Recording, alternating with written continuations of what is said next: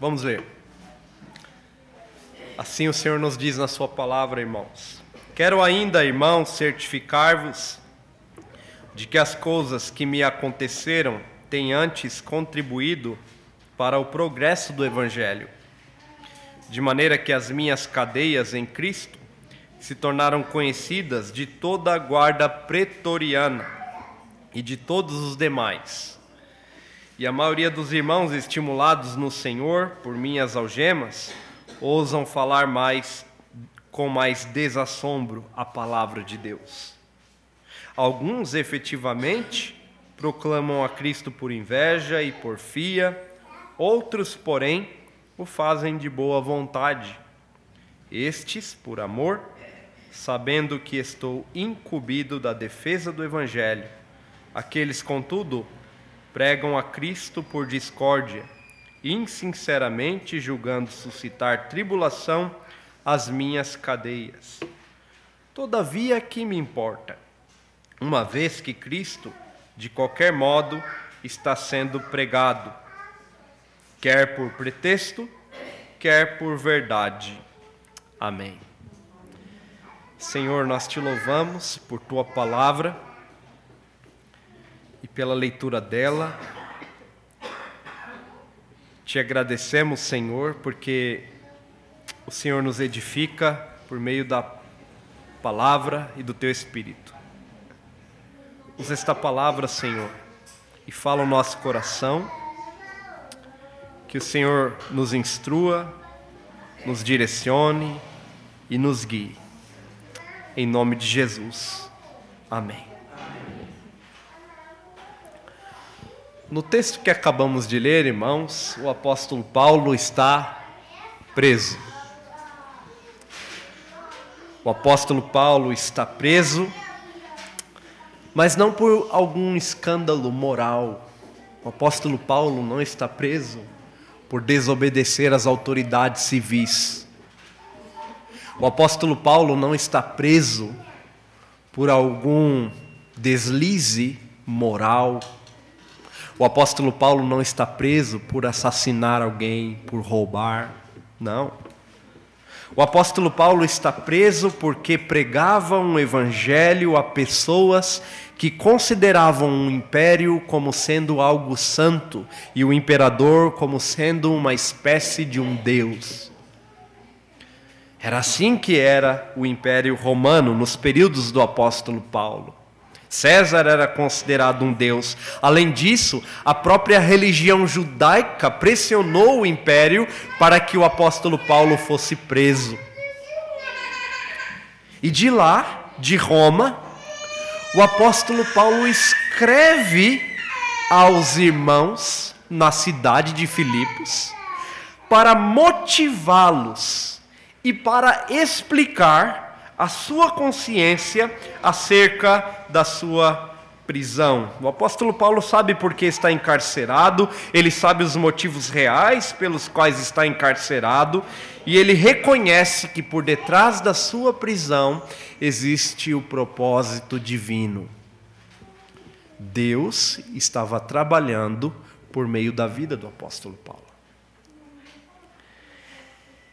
E aqui nós podemos ver acerca dos resultados dessa prisão. O, o que gerou a prisão do apóstolo Paulo? Quais foram os resultados dessa prisão, já que Deus tinha um propósito em manter o seu servo ali?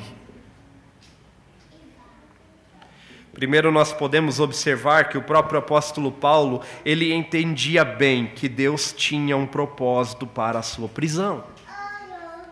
E assim que ele começa o versículo 12, ele começa dizendo: Irmãos, eu quero certificar-vos.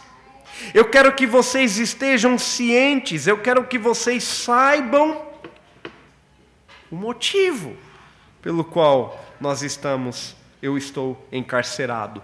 E aqui nós vemos, irmãos, que algumas circunstâncias, elas têm o poder de mostrar com o que ou com quem estamos de fato comprometidos. As circunstâncias elas revelam. Algumas pessoas dizem que a ocasião faz o ladrão. Eu digo, a ocasião revela o ladrão. O ladrão já foi feito para a ocasião. A ocasião não forma o ladrão. A ocasião apenas revela o ladrão. Revela um coração que está comprometido com alguém, com algo. E quando vem a oportunidade, aquele comprometimento com alguém, com algo é revelado. Nós somos assim. As circunstâncias ao nosso redor, elas revelam a nossa fé, elas revelam a consciência que temos acerca da nossa fé e elas revelam o comprometimento que nós temos com a nossa fé. Nós vemos que o apóstolo Paulo, ele está comprometido com a sua visão da soberania divina. Eu me lembro, meus irmãos, que eu conheci um, um cristão, não vou dizer se é um homem ou mulher, cristão é mais neutro. Eu conheci um cristão que vivia murmurando. E quando esse cristão me procurava, era sempre para murmurar. Isso era muito triste. Embora ele pertencesse a uma igreja reformada, eu vou dizer igreja presbiteriana, ele questionava os motivos de não prosperar. Por que, que eu não prospero? Por que, que a minha vida é sempre assim? Por que, que eu não consigo um emprego? Ou por que eu não paro em um emprego? A circunstância mostrou a sua má compreensão com os, acerca dos propósitos divinos. E a circunstância revelou que esse cristão estava comprometido com a teologia chamada de teologia da prosperidade.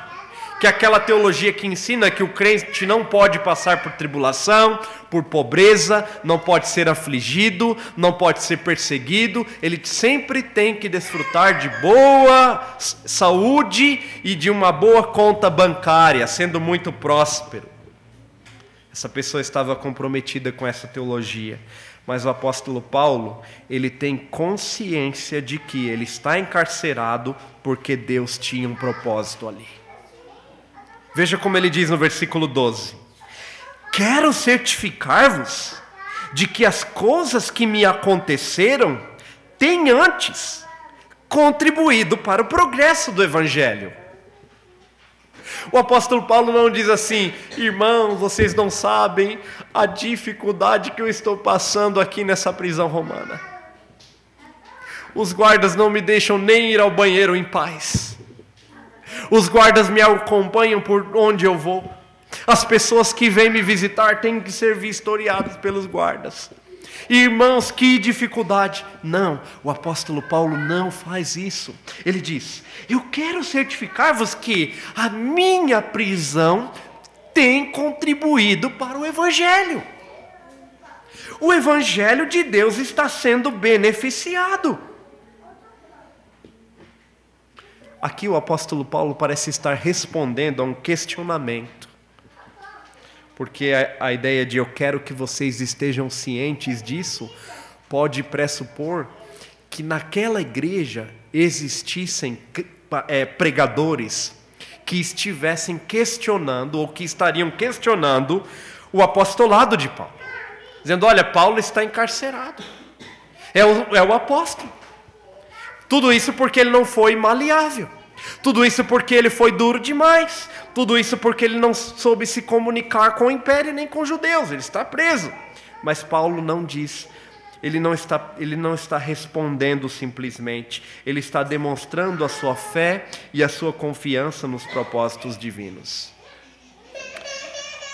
E ele diz que Deus, no versículo 13, as suas cadeias em Cristo se tornaram conhecidas de toda guarda pretoriana e de todos os demais. Toda a guarda está conhecendo o Evangelho de Cristo. Quando Paulo chegou em Roma, aprisionado, não foi Paulo quem chegou, foi o Evangelho. Quando Paulo chegou encarcerado em Roma, não foi o evangelho que chegou encarcerado em Roma. O evangelho chegou livre para operar de maneira soberana, como Deus quer, queria. Embora Paulo estivesse aprisionado, O evangelho não chegou em Roma aprisionado, pelo contrário, aquele evangelho chegou aos ouvidos de toda a guarda pretoriana. A guarda pretoriana no Império Romano era uma espécie de ministério da justiça. Era um grande, é, era, um, era um grande, uma grande organização romana para manter a justiça no império. E o apóstolo Paulo diz que o evangelho ou as suas prisões se tornaram conhecidas de todo toda a guarda pretoriana. Isso significa que os guardas começaram a conhecer o apóstolo Paulo e conhecer os motivos pelos quais ele se dizia no versículo 13: As minhas cadeias em Cristo. Eu estou aqui por uma causa, eu estou aqui por uma missão, e a missão é Cristo. É o Evangelho de Jesus Cristo. O apóstolo Paulo, meus irmãos, sabia que Deus tinha um propósito em tudo o que fazia no mundo, tudo o que Deus faz no mundo. Providencialmente, Deus governa, dirige todas as coisas, a fim de que elas cumpram os seus propósitos divinos. O Salmo 103, 19 diz que o reino de Deus domina sobre tudo. E Deus queria que Paulo fosse preso. Mas, pastor, Deus queria uma coisa dessa? Sim. Porque o comprometimento dele, antes de ser conosco, é com a sua própria glória. Antes de Deus se comprometer conosco, ele se compromete com a sua própria glória e com a sua própria causa, o Evangelho. Ainda que crentes, e isso aconteceu na história, tivessem que derramar o seu sangue, isso aconteceria para a glória do nome do Senhor e para o avanço do Evangelho. E o apóstolo Paulo sabia que Deus governava e dominava tudo. Daniel também tinha essa compreensão quando ele escreve: segundo a sua vontade, Deus opera com o exército dos céus e com os moradores da terra. Não há quem possa deter a sua mão e nem lhe dizer: O que fazes, Senhor? O que o Senhor está fazendo? O apóstolo Paulo não faz esse questionamento. Ele diz: eu estou consciente, quero que vocês também fiquem conscientes de que as minhas cadeias estão contribuindo para o avanço do Evangelho. Em outras palavras, talvez Paulo pudesse até acrescentar aqui e dizer: não orem pela minha libertação, não agora. É interessante, irmãos, eu pensei isso, eu pensei nisso durante algum tempo. Nós oramos por missionários perseguidos, isso é bom. Isso é bom, devemos orar pelos missionários perseguidos. Mas, muitas vezes nós oramos pela libertação dos missionários perseguidos, para que eles voltem.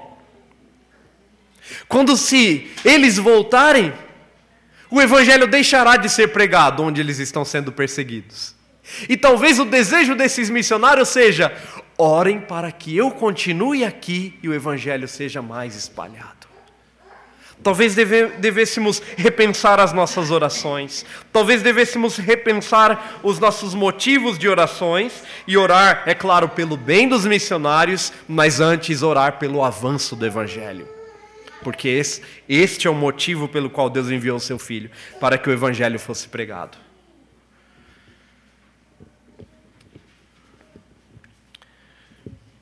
Os resultados internos, então, era que a guarda pretoriana estava conhecendo o Evangelho, mas houve outros resultados externos, fora da prisão, fora da, de onde Paulo estava.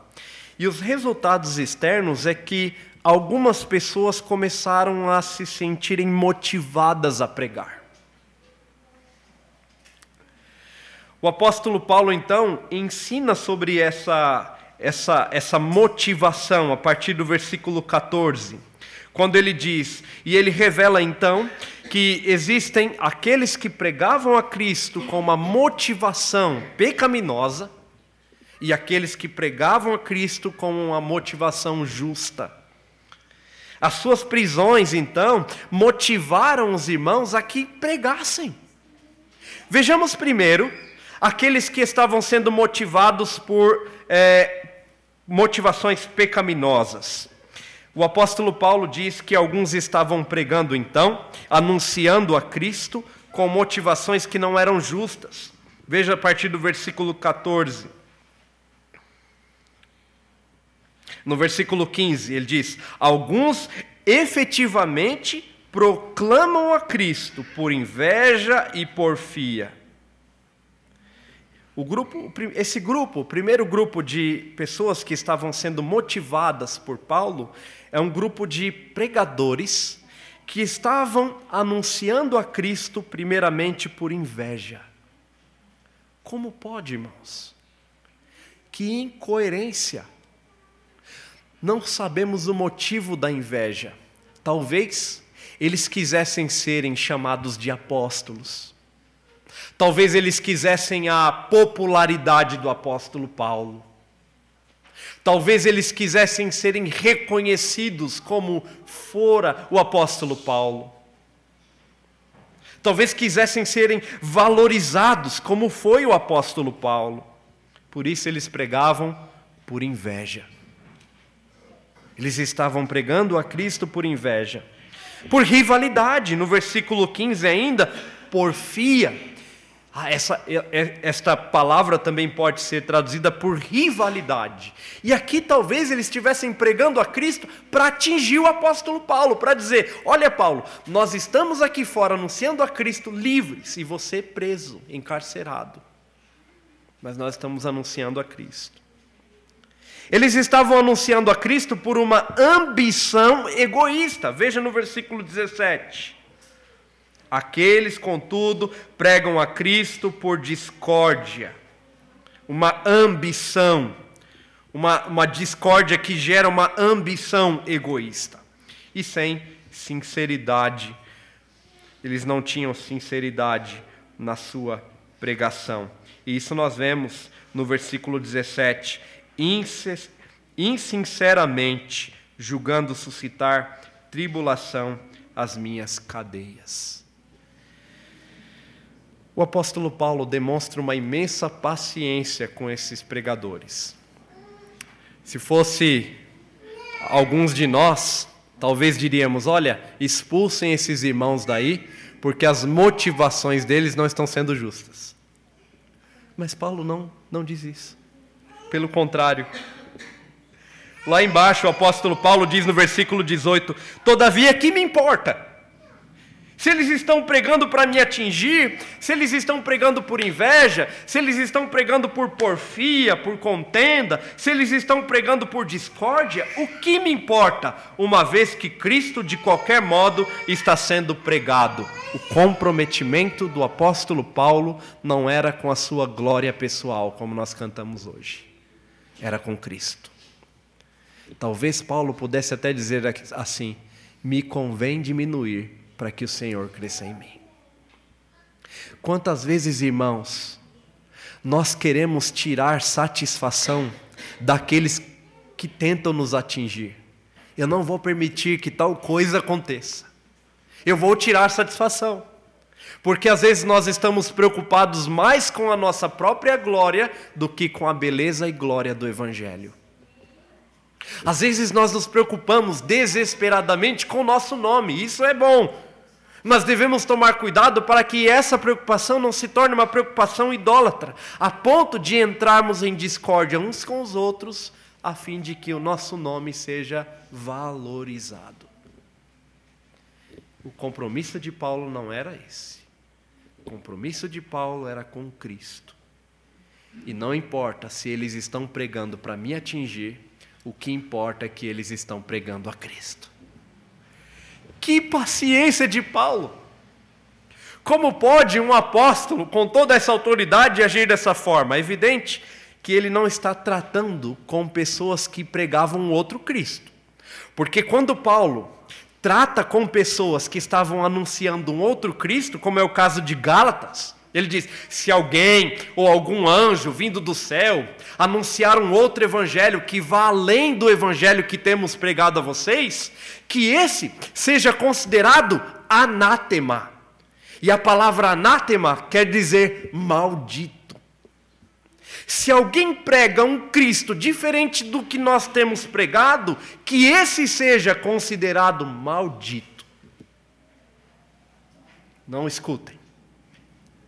Paulo não está tratando de pessoas assim aqui em Filipenses, mas de pessoas que tentavam atingi-lo e não atingir a Cristo. Com isso, nós devemos tomar cuidado para não usar a palavra do apóstolo Paulo para dizer assim: não importa não importa quem está pregando, o, impo o importante é que o evangelho está sendo pregado. Isso não é verdade, devemos tomar cuidado com isso. Principalmente com os pregadores televisivos. Porque os pregadores televisivos, em sua maioria, pregam outro Cristo. Não é, um, não é o mesmo evangelho. É o evangelho da saúde e da prosperidade é o evangelho de que você não pode ficar pobre, Jesus, Jesus era rico, você, Jesus é filho do rei, você é filho do rei, você tem que prosperar. É outro evangelho. Com esses, Paulo não diria o que importa, uma vez que Cristo está sendo pregado. Paulo não diria. Paulo não diria essas palavras ao Jesus anunciado pelos mormons. Paulo não diz, diria essas palavras a, a, aqueles que pregam o Jesus, chamado de os testemunhos de Jeová, anunciam outro Jesus. Paulo não diria essas palavras aos teólogos da teologia liberal, que descreem da divindade de Cristo. Paulo não diria essas palavras àqueles que pregam a teologia da prosperidade. Paulo não diria isso a eles. Talvez Paulo os, chama, os chamasse de cães, como ele chamou muitos. Paulo era assim, meio. Esses daí que estão ensinando outro evangelho são cães. São lobos. Que querem destroçar o rebanho, que querem destruir o rebanho com doutrinas estranhas, que não pregam a Cristo de fato. Mas Paulo não está preocupado com esses crentes aqui de Filipenses porque eles não estavam atingindo a Cristo, eles estavam pregando um Cristo de fato, pelas motivações erradas. O segundo grupo que foi estimulado por Paulo, com as suas prisões, foi o grupo dos crentes que tinham motivações louváveis. Alguns crentes, diferentes daqueles, estavam pregando o evangelho, primeiro com desassombro. Veja o versículo 14. Acompanhe comigo. Vamos ler todos juntos. E a maioria dos irmãos, estimulados no Senhor por minhas algemas, ousam falar com mais desassombro a palavra de Deus. O que é falar com desassombro a palavra de Deus no período do Império Romano, no primeiro século depois de Cristo? no primeiro século depois de Cristo, quando alguém assinava um formulário que dizia: Você aceita ser cristão? E aí a pessoa assinava, ela estava assinando muito provavelmente o seu atestado de óbito. Porque o império matava aqueles que se diziam inimigos do império. Os judeus perseguiam e perseguiam até a morte. Vejam, por exemplo, Estevão. Estevão pregando a Jesus, anunciando a Jesus, e qual foi o fim de Estevão em Atos capítulo 7? Aqueles homens esbravejavam e levantavam as pedras e jogavam com ira contra Estevão, até que este fosse totalmente morto e dissesse: Senhor, recebe o meu espírito. Eu vejo o Senhor de pé à direita de Deus Pai Todo-Poderoso. Interessante que aquele texto é a primeira referência, talvez única, que mostra Jesus de pé à direita de Deus Pai para receber um filho que está sendo morto por amor ao Evangelho. Jesus é testemunha. De se dizer cristão naquele período era assinar o seu atestado de óbito, dizer: Olha, eu sei que o império vai me perseguir, eu sei que os judeus vão me perseguir, Eu sei que a vida vai ser difícil por eu ser cristão, mas esses cristãos de Filipenses, eles estão, mesmo sabendo que o seu principal apóstolo e pregador está encarcerado e que talvez esse seja o fim de todos aqueles que se dizem cristãos, o que eles fazem? Pregam com desassombro. E Paulo diz aí, mais desassombro. A ideia no grego é: eles estão pregando sem medo. Eles não têm medo. Medo do império, medo dos judeus, medo da morte. Eles querem é pregar a Cristo. Essa coragem é só Deus quem coloca no coração humano. Eu me lembro que uma vez eu fui pregar o evangelho para um rapaz, eu era jovem ainda, e aí nas ruas a gente saía para evangelizar. E aí eu fui até o rapaz, e aí eu fui, apresentei, falei sobre Jesus, e ele falou assim para mim: Espera só um pouquinho, que eu vou aqui em casa, vou pegar uma peixeira e já volto.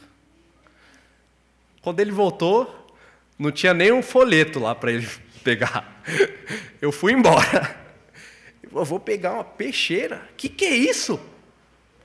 Ele praticamente me ameaçou de morte, né? Não queria ouvir o evangelho. Em outra ocasião, um rapaz, enquanto eu falava de Jesus para ele, ele pegou a água do cachorro e jogou em mim. Que estava trocando a água do cachorro, jogou para eu ir embora.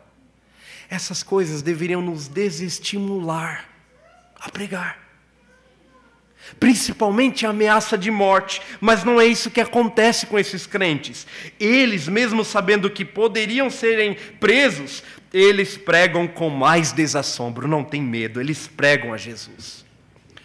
Nós vivemos em uma época e em uma sociedade, irmãos, que temos medo de falar de Jesus, porque talvez poderemos perder amigos, poderemos perder o prestígio, poderemos perder o emprego, poderemos perder parentes.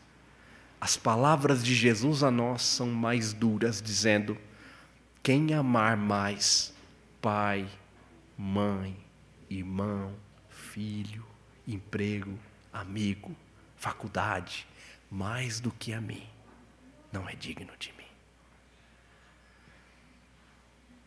Devemos nos comprometer com esse Evangelho, ainda que ele custe caro a nós.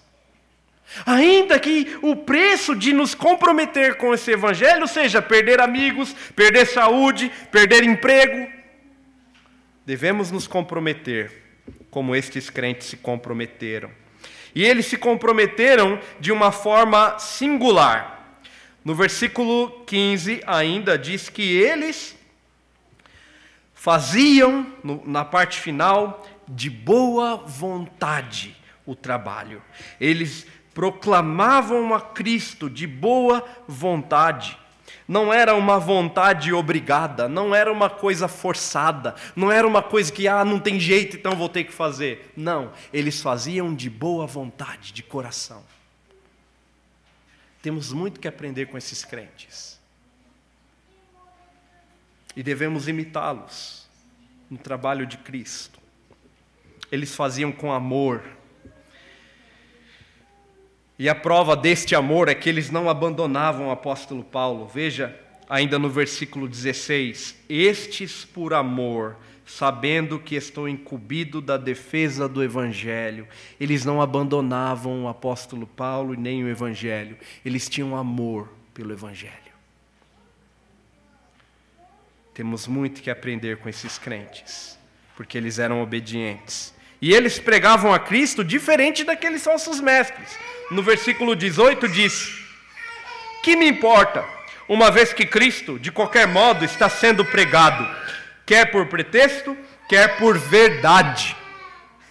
Ele faz o contraste. Aqueles estavam pregando por pretexto, mas estes, os crentes que pregavam por amor, eles estavam pregando firmados na verdade, não no erro, não na mentira, porque Deus é verdade. Temos muito que aprender com esses crentes e com a, o apóstolo Paulo acerca dos desígnios de Deus e do nosso comprometimento com esse Evangelho.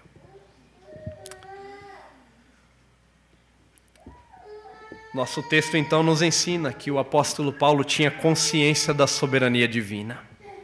Ele não reclama da sua tribulação, não reclama da sua cadeia, ele vê os resultados, ele agradece a Deus pelos resultados, não murmura pelos resultados, uma vez que Cristo está sendo anunciado. Devemos muito aprender, meus irmãos, com o apóstolo Paulo entendendo que Deus é soberano até em nosso sofrimento, para a glória do seu próprio nome. Às vezes nós reclamamos demais, nós reclamamos de tudo, reclamamos porque uma coisa não dá certo, ou quando dá certo e não sai do jeito que nós gostaríamos que saísse, reclamamos também. Reclamamos por coisas que poderiam serem modificadas por nós mesmos. Isso indica que nós talvez não tenhamos uma confiança clara de que Deus é soberano e que tudo Ele faz segundo a Sua boa, perfeita e santa vontade. Devemos aprender a lidar com as situações difíceis e pedir ao Senhor que nos ajude a glorificar a Ele nesses momentos. Como o apóstolo Paulo, preso, encarcerado, ele não reclama, ele dá graças a Deus, ele incentiva os crentes. Eu ainda não me deparei com nenhum crente aqui, graças a Deus, mas eu espero não deparar, mas se deparar a gente ajuda, né? Com aqueles crentes que reclamam de tudo. Se o leite está frio, reclama que o leite está frio. Se o leite está quente, reclama que o leite está quente. Mas se o leite esquentou demais, reclama que ficou uma natinha por cima, não ficou bom. Crente que reclama da vida, reclama do sol, da chuva reclama de tudo e de todos, não consegue agradecer e ver um propósito bom e perfeito de Deus. Devemos aprender muito com o apóstolo Paulo. E em nosso trabalho devemos aprender a sondar as nossas motivações. Você já sondou as motivações do seu coração e o seu engajamento no Evangelho? Por exemplo, nós trabalhamos porque queremos ser reconhecidos, como fazia aqueles, aqueles, aqueles irmãos que pregavam por inveja e porfia? Por que, que você faz o que faz no corpo de Cristo? Qual o motivo pelo qual você faz o que faz no corpo de Cristo? Você quer reconhecimento? Se assim for, nós estamos distantes do ideal divino, que é dar a Deus toda a glória e todo o louvor. Nós servimos primariamente a Deus ou queremos servir as pessoas em busca de evidência e honra? Era isso que aqueles mestres estavam fazendo. Eles queriam evidência, eles queriam serem honrados. Por que você faz o que faz na igreja? Por que você faz o que faz no corpo de Cristo? Você busca honra ou você busca honra a Cristo e ao nome de Cristo somente?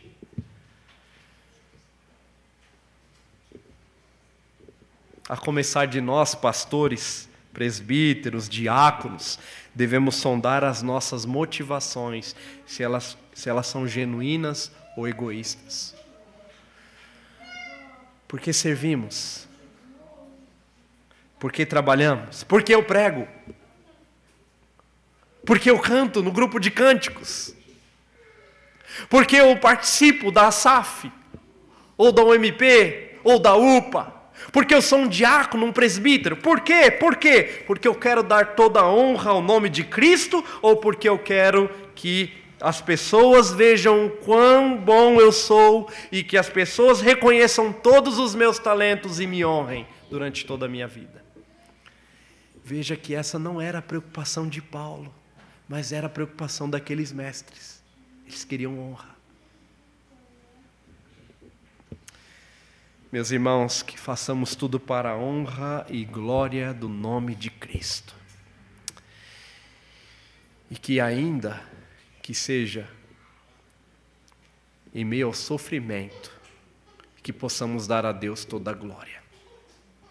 Que o nosso sofrimento seja para a glória do nome do Senhor. Que o nosso aperto seja para a honra e glória do nome do Senhor. Que a nossa vida seja para a honra e glória do nome do Senhor. E para anunciarmos a Cristo Jesus. Para que as pessoas conheçam a beleza do nosso Redentor. Amém.